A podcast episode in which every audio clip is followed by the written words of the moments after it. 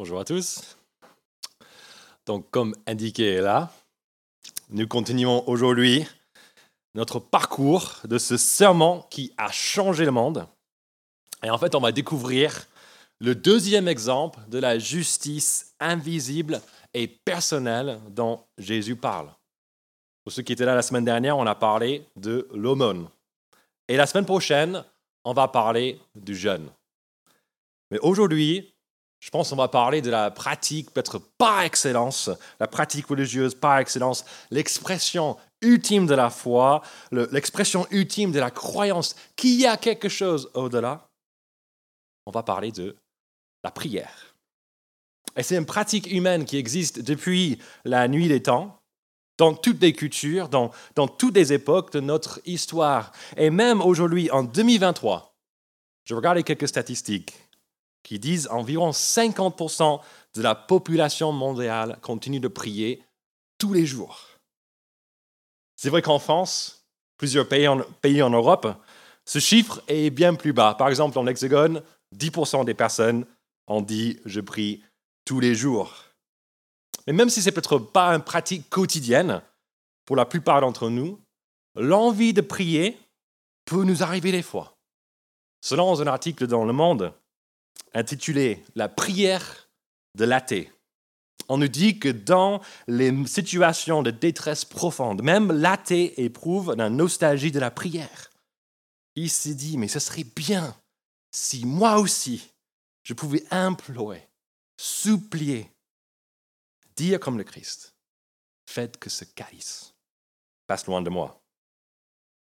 Peut-être vous avez déjà passé par une telle situation de sentir en fait la pression, le désespoir, et que du coup vous êtes craqué, même si vous êtes un peu athée, vous avez prié, juste pour dire, mais est-ce qu'il y a quelqu'un là-haut qui m'entend? Si on l'a fait, peut-être que ça nous a même fait un peu du bien.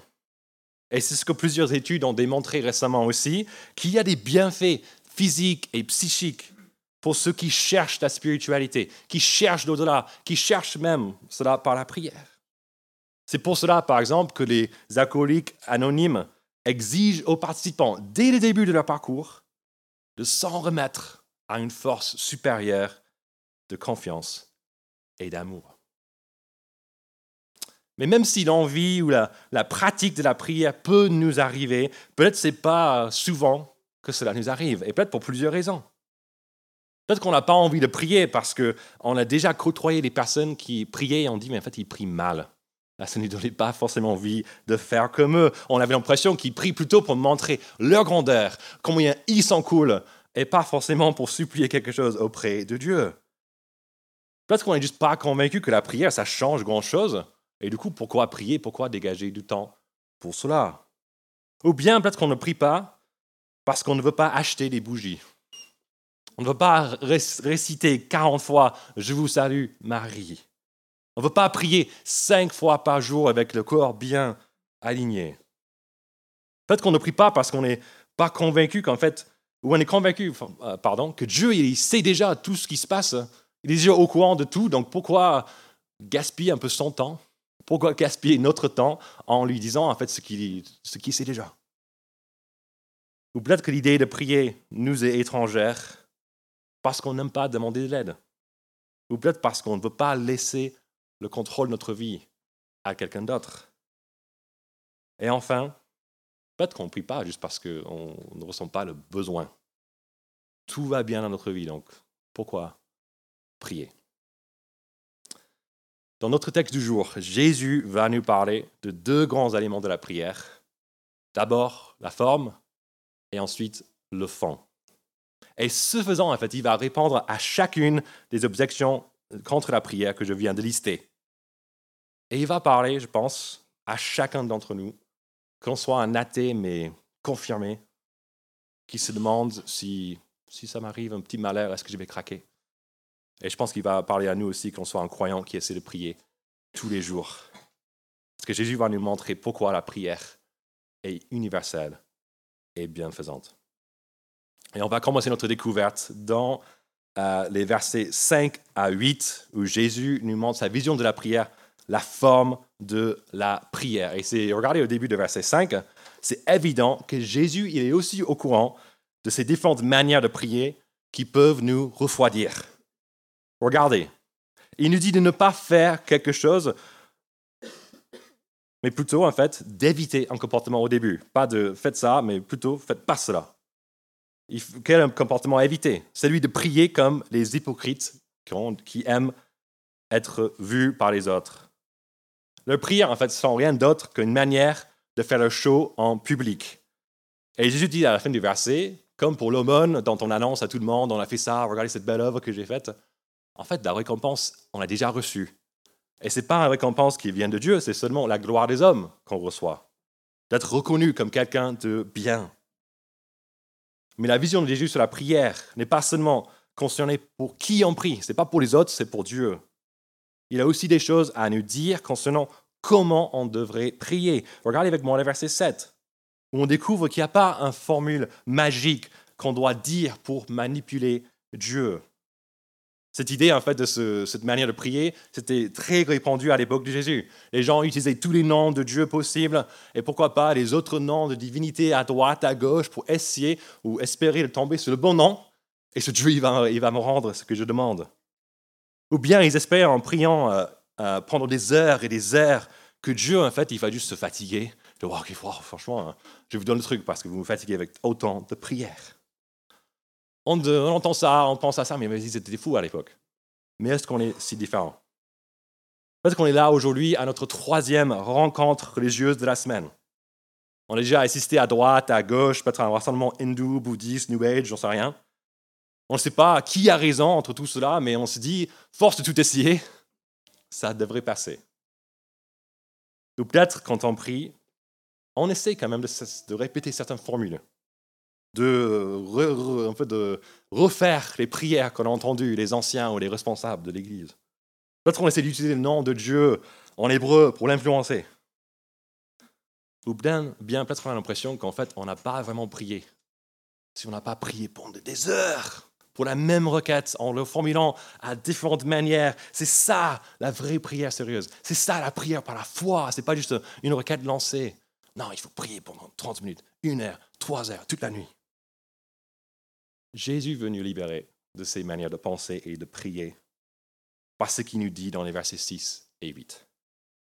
Il nous dit en fait qu'on peut arrêter notre recherche pour la véritable spiritualité parce qu'elle se trouve auprès de ce Dieu du verset 6. Regardez, qui est, qui est ce Dieu? C'est le Dieu qui est omniprésent. Il est même dans notre chambre. Il voit tout ce qui se passe. Il n'y a pas un autre Dieu comme lui. Et ce Dieu-là, c'est quand même incroyable, il est entièrement disponible à chaque moment. Et peut-être encore plus incroyable, on peut imaginer que ce grand Dieu qui a la, possibilité d'être un peu partout, qui sera plutôt intéressé de passer son temps avec des gens importants, avec les présidents, avec les riches, avec les, d'être dans les endroits les plus influents et des publics euh, importants de notre, planète. Mais qu'est-ce que ce Dieu préfère? Il préfère un autre endroit la quiétude d'une chambre, et pas n'importe laquelle. Ta chambre, à toi. Il est là, et il veut passer du temps avec toi. Il te voit, en fait, quand tu cogites la nuit dans ton lit, tu es là, tu penses à tout, sens de la vie, qu'est-ce que je fais avec ma vie, qu'est-ce qui se passait euh, dans quelques années, mais je suis quand même faible, j'ai des doutes, il est là, dans ces moments. Et il aimerait que tu le réalises. Mais Dieu n'est pas seulement entièrement disponible à chacun d'entre nous. Il est aussi entièrement bien disposé. Ce qu'on découvre au verset 8, regardez. Jésus dit de prier à qui? C'est fou. Mais quand on s'adresse la parole à Dieu, on n'a pas besoin de trouver la formule magique. On n'a pas besoin de forcer sa main, de trouver le bon nom de Dieu en hébreu, en grec, ou de bien le prononcer. Il y a un nom qu'il aime entendre. Et c'est lequel? Papa. Père.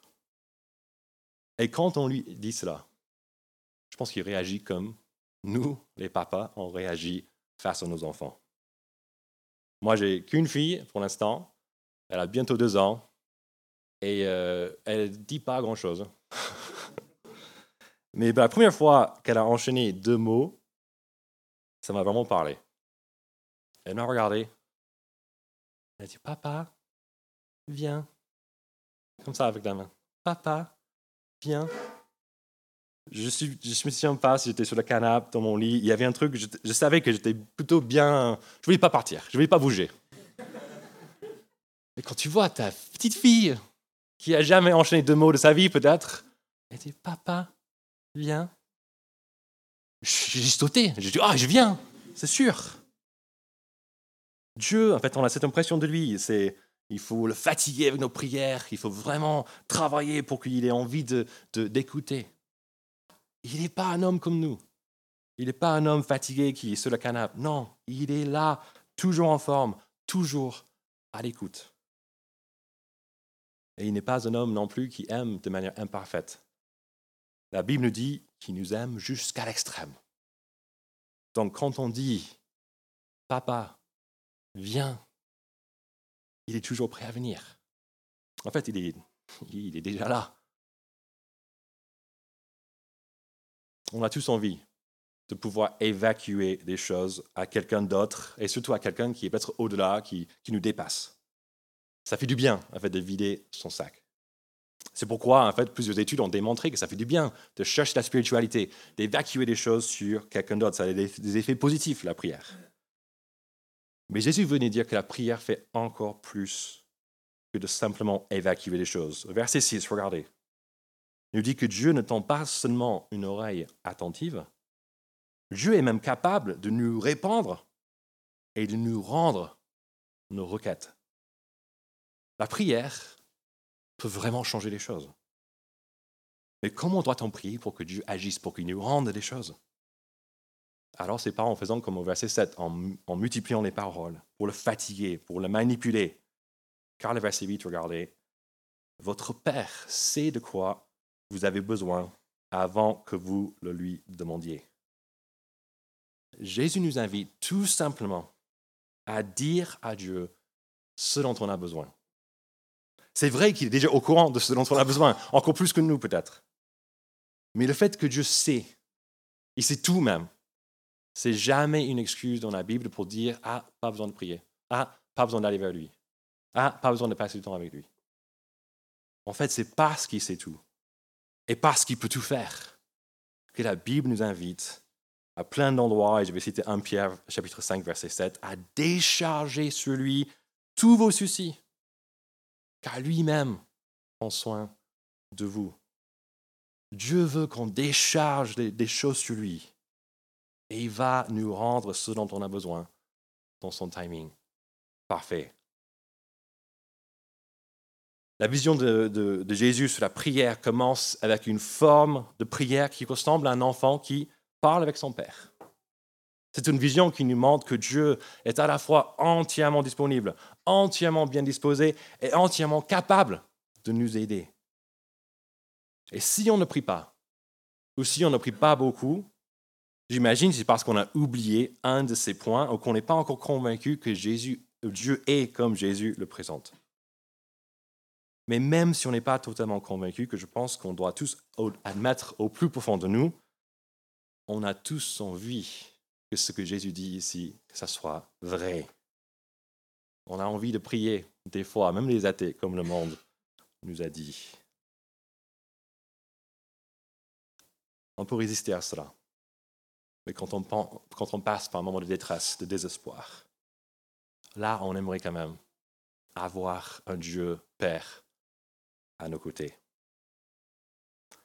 Mais dans ce moment de souffrance, même là aujourd'hui où tout va plutôt bien, Comment pouvons-nous passer au-delà de notre envie que ce soit vrai pour déterminer si c'est vrai, vraiment ou pas? Peu importe dans la situation, détresse ou juste ça va bien, je pense qu'il y a une chose à faire pour chacun d'entre nous. Prier. Pour voir si Dieu est comme Jésus le dit. Si on n'a jamais prié, ça peut nous troubler euh, euh, que quand Jésus parle de la forme de la prière, il ne donne pas plus de règles que ça. Il ne dit pas combien de temps il faut prier, la durée. Il ne parle pas de la, fréquence non plus. Souvent, on aime avoir des, invitations ou des instructions un peu plus claires qu'il faut prier 15 minutes par jour. Si vous ratez un jour, ah, vous priez 30 minutes le lendemain. Et si vous ratez une semaine, vous ratez un mois, si vous avez raté toute votre vie, faites des calculs et euh, de rattrapage à faire. Mais ce n'est pas comme ça que Jésus présente la prière. Il nous la présente comme une relation intime et personnelle que nous pouvons avoir avec un Dieu qui désire être notre Père. Et puisqu'il est notre Père, il n'y a pas besoin de gagner sa faveur, il n'y a pas besoin de rattraper notre retard, il n'y a pas besoin de sentir un poids de culpabilité, ah, j'ai pas prié, il faut, que je fasse quelque chose pour gagner la faveur. Parce que j'ai mal prié pendant des années, j'ai fait pour les gens, je faisais de manière un peu hypocrite, et j'essaie de, de contourner Dieu, de manipuler. Jésus nous invite tout simplement à aller vers Dieu. Pas besoin de rattraper. Dans le lieu secret. Pour voir s'il est vraiment là. S'il est vraiment pour nous. S'il peut vraiment nous rendre ce qu'on lui demande. En parlant de ce que Dieu va rendre, je pense qu'avant tout, Jésus ici parle de ce que, comme on a vu la semaine dernière pour l'aumône, que la plus grande récompense de la prière, c'est juste une intimité, une connaissance encore plus grande de Dieu lui-même. Et si tu ne le connais pas, pas encore, je t'invite à prier, même si ça peut te sembler peut-être un peu bizarre. Mais comme on vient de voir, il n'y a pas euh, besoin d'une spiritualité euh, excessive. Il n'y a pas besoin d'une baguette magique. Tu peux simplement dire Dieu, et puis tu parles. Tu dis ce que tu as sur le cœur. Tu peux prier à Dieu comme si, son, si ton Père, ou comme s'il était le Père que tu aurais aimé avoir. Et pour nous qui sommes chrétiens depuis un moment, mais notre relation avec Dieu se refroidit petit à petit. J'ose dire sur la base de ce texte et sur la base de mes propres expériences que peut-être notre état de sécheresse correspond à une vie de prière peu présente. Pour retrouver Dieu, pour retrouver la joie de le connaître. Ce n'est pas la faute de Dieu. Peut-être euh, on a juste besoin de retrouver notre chambre et de fermer la porte. Si on fait cela, si on fait ce que Jésus dit, si on fait ça, pardon, et si ce que Jésus dit sur Dieu et sur la prière est vrai, on peut tous s'attendre à vivre des choses spéciales avec Dieu. Je ne sais pas si ça va prendre euh, un jour, un mois, un an, tout ce que je sais, c'est Dieu est fidèle à sa parole. Et donc, si on le cherche dans le lieu secret, tôt ou tard, on va le retrouver. Et pour ceux qui l'ont déjà trouvé, nous, on sait qu'il n'y a rien de mieux.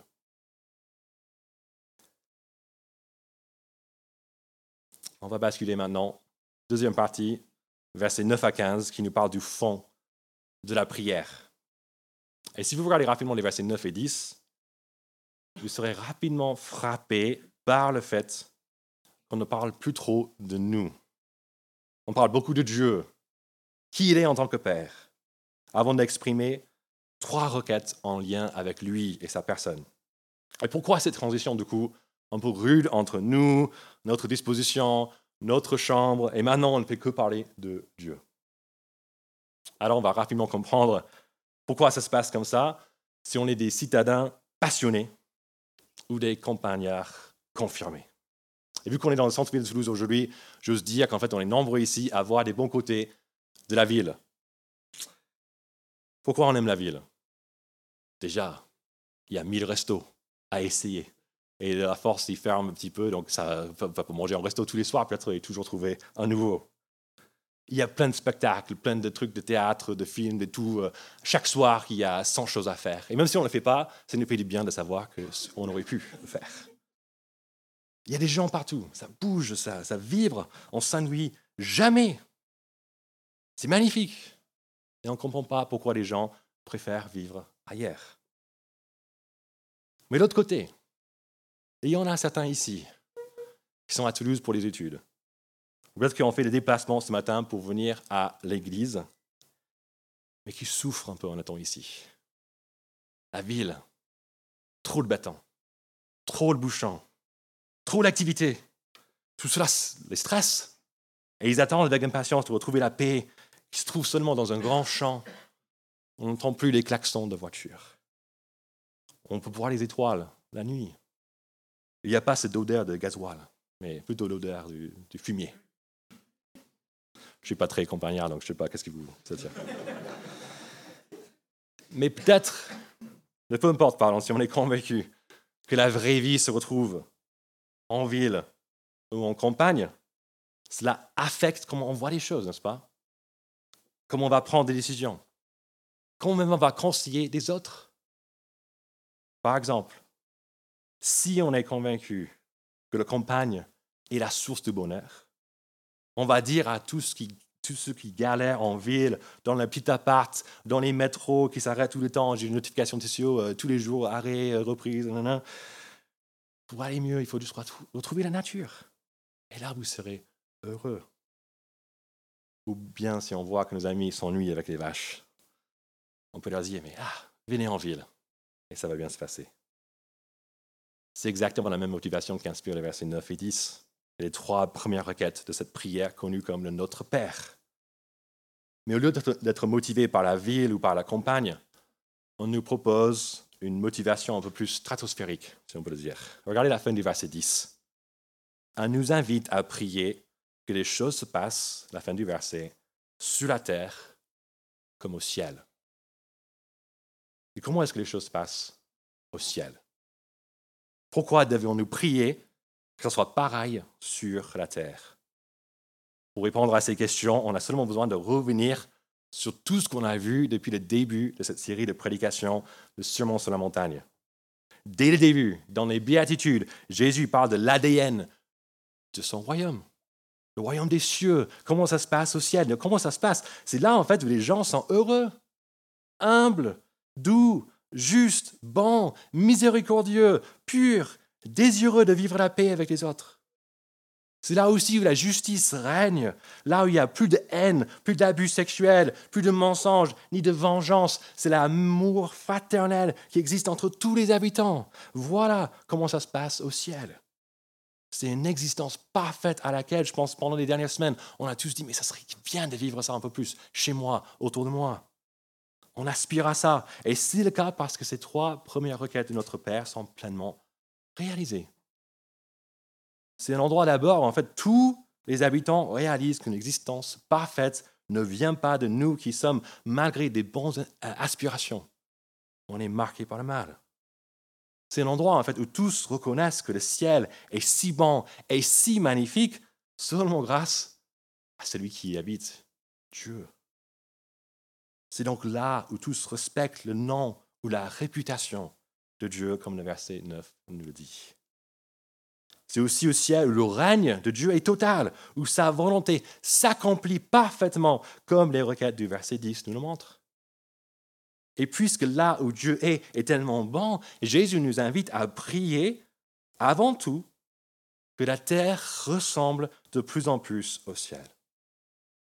Et c'est vrai que c'est une prière qui demande une certaine humilité, parce qu'on doit admettre que nous ne sommes pas la vraie source du bonheur que nous ne savons pas même ce dont on a besoin ou ce dont les autres ont besoin pour aller mieux. C'est Dieu qui sait. C'est pourquoi Jésus nous invite à ne pas prier pour plus de nous, nous en premier lieu, mais pour plus de Dieu, plus de son royaume, plus de sa volonté. Mais qu'est-ce que ça veut dire concrètement quand on prie? Prenons l'exemple des guerres en Ukraine, en Palestine.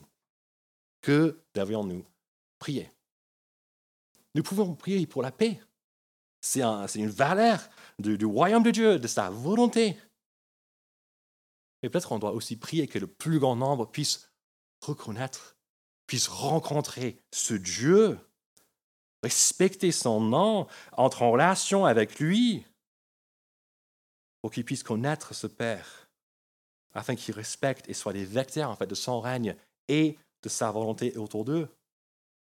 C'est seulement quand les gens ont la tête un peu dans le ciel avec Dieu que la paix profonde et durable puisse exister sur la terre. Toute l'injustice qu'on voit autour de nous dans notre monde, qu'est-ce qu'on fait avec ça? Nous pouvons, prier que Dieu fasse des choses incroyables pour supprimer les inégalités, pour promettre aux gens de pratiquer la bonté. C'est bien. Mais peut-être que Dieu veut qu'on réalise que si les gens ne, le respectent pas, cela ne va jamais se régler. Du coup, peut-être qu'on peut prier que Dieu commence avec nous, qui nous aide personnellement à le chérir de plus en plus, qui nous donne cette soif et cette faim pour la justice, qui définit son règne et sa volonté, et qui nous aide du coup à promouvoir cette justice autour de nous. On peut prier qu'alors que nous, on fait des tout petites choses peut-être autour de nous, que les gens remarquent cela et qu'ils reconnaissent du coup la bienveillance de Dieu, la bonté de Dieu, peut-être euh, afin qu'ils fassent aussi partie de ce royaume et qu'ils soient à leur tour des vecteurs de la justice dans ce monde injuste. Et des requêtes personnelles. J'ai entendu récemment comment une femme engagée dans le ministère a demandé à ses proches de prier pour un époux pour elle. Peut-être on est là, on dit, ouais, moi j'aime cette prière. Moi je veux aussi un époux, ou une épouse. Peut-être on veut que notre époux actuel ou notre épouse actuelle nous aime mieux, j'en sais rien. Mais pourquoi est-ce qu'elle a demandé qu'on prie pour cela? Elle disait, ah, l'amour euh, dans le monde, bof, si j'ai ça, c'est cool. Mais ce que je veux vraiment, je veux quelqu'un à côté de moi qui est juste un socle théologique autour de moi, qui peut m'encourager dans les moments de doute, dans les moments de un peu de stress. J'ai besoin de quelqu'un à côté de moi qui va dire, mais regarde vers Dieu. Elle aussi, dans son ministère actuel, c'est un contexte où, en fait, être en couple va rendre certaines choses plus faciles.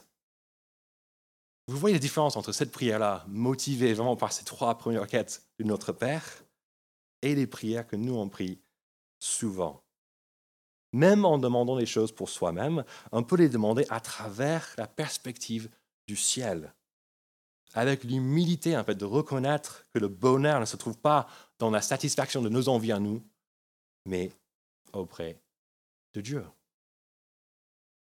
Il y a encore beaucoup de choses qu'on pourrait dire sur ces versets, mais on n'a pas le temps et je suis vraiment désolé. Mais nous avons ces marque-pages. Et du coup, on va avancer maintenant pour les trois dernières requêtes de la prière euh, que Jésus nous donne qui ne sont pas vraiment les phrases à répéter, mais vraiment un squelette de comment on peut prier tous les jours. Donc vous avez ces marque-pages, il y en a encore plus euh, au fond euh, dans l'autre salle. Vous prendre euh, autant que vous voulez parce qu'on en a plein. Et vous pouvez mettre ça dans vos Bibles pour vous aider à vous rappeler. On a allé rapidement un dimanche, il y avait un truc intéressant. C'est marqué là, vous avez le truc à garder avec vous, si vous le souhaitez. On va maintenant passer au verset 11 à 15. Et les trois dernières requêtes de, la prière que Jésus nous enseigne. Et en regardant rapidement, on peut cette fois-ci se dire, oui, enfin, on parle des choses intéressantes. On peut demander maintenant des choses à Dieu pour nous-mêmes, et pas juste Dieu et sa gloire. Mais qu'est-ce que Jésus présente ici quand il parle de nos besoins? Regardez le verset 11, les besoins physiques. Est-ce qu'on parle de nourriture, nourriture, nourriture pardon, de luxe? On parle du pain, la nécessaire dont on a besoin pour survivre. Et est-ce qu'on parle d'une abondance ou de la sécurité, d'avoir le quoi vivre pendant des années? Non, on parle d'assez de pain pour aujourd'hui. Lire ce verset en France en 2023, mais ça nous parle, mais peu ou pas du tout, parce que la grande majorité de la population de ce pays vit dans le luxe. Peut-être qu'on ne le voit pas, notre petit studio, même notre maison comme le luxe, parce qu'il y a quelque chose avec l'argent et tout ça, on se compare toujours aux autres qui ont plus que nous, pas jamais avec ceux qui ont moins. C'est fou. Mais selon la Bible et selon les standards de notre monde, nous vivons dans le luxe parce que on ne se prend pas la tête souvent pour dire est-ce que j'aurais de quoi manger aujourd'hui? C'est plutôt ah dans quel resto est-ce que tu préfères aller chérie euh, manger après le culte? On se pose jamais la question où est-ce qu'on va dormir ce soir? Mais plutôt, mais quel hôtel est-ce qu'on peut se permettre pendant nos cinq semaines de vacances? C'est parce qu'on est tellement loin en fait, de vivre dans le besoin qu'on ne prie pas cette requête ou qu'on ne prie pas tout court. Les statistiques que j'ai citées au tout début de la prédication ont été représentées par un graphique avec d'un côté le taux de ceux qui prient quotidiennement et de l'autre le salaire annuel du pays dans lequel les gens habitent. Et figurez-vous que ceux qui gagnent peu prient beaucoup. C'est un pays, les gens, 95% de la population a dit Je prie tous les jours. Et inversement, dans l'Europe de l'Ouest, les taux de ceux qui prient sont les plus bas de la planète. Je vous encourage à réfléchir sur vos prières, aussi l'absence de vos prières dans vos vies. Et si, si vous priez, souvent on prie pour plus de sécurité, plus de confort. Réfléchir à ça et réfléchir sur quoi Jésus nous appelle à prier dans ce verset. Je pense qu'on a tous de quoi être reconnaissants et peut-être tous de quoi pratiquer l'aumône dont on a parlé il y a une semaine. Dans les versets 12, à 15, Jésus nous parle des deux dernières requêtes de cette prière. Et j'ose dire, même si on parle peu de requêtes d'avant, peut-être on, on prie encore moins ces requêtes-là. Pourquoi? Parce que par notre nature propre, on a des yeux trop fixés sur la terre, sur notre royaume ici, qu'on peut construire sur la terre avec le travail, avec des études, avec la maison, avec des enfants. Mais Jésus veut nous proposer de lever les yeux et de regarder en fait à son royaume éternel qui existe déjà dans le ciel et qui sera pleinement une réalité pour nous tous pour toujours. C'est pourquoi Jésus oriente les requêtes qui nous concernent pour qu'elles cherchent le royaume éternel de Dieu. Donc qu'est-ce qu'on a vraiment besoin quand on pense à l'éternité? Assez du pain pour survivre, ne pas mourir quand même, c'est bien. Comme ça, on peut vivre, euh, passer du temps avec Dieu, peut-être parler du Dieu euh, d'autres personnes. Mais qu'est-ce qu'on a besoin de plus? Verset 12. On a besoin quand même de quelque chose qui nous donne accès à ce royaume. Du pardon de Dieu, de Dieu qu'on a offensé. Et verset 13, on a besoin de la protection. Protection du mal et du malin pendant, pendant notre vie sur la terre afin qu'on arrive au bon port à la fin. Encore une fois, on peut passer des heures sur ces requêtes mais je veux m'arrêter quand même juste quelques secondes sur la fin du verset 12 et puis les versets 14 et 15, qui rendent très clair que ceux qui ont été pardonnés par Dieu vont pardonner les autres à leur tour. C'est une vérité qui est difficile à entendre pour certains d'entre nous qui ont beaucoup souffert. Peut-être qu'on a besoin de plus de temps pour euh, pardonner certains et c'est tout à fait normal. Mais une marque de ceux qui ont vraiment mis la tête un peu au ciel, qui voient leur vie de manière différente. C'est ceux qui ont profité du grand pardon de Dieu, c'est qu'ils vont maintenant pardonner des autres. Ce grand pardon qu'on va maintenant entendre parler quand on parle de la scène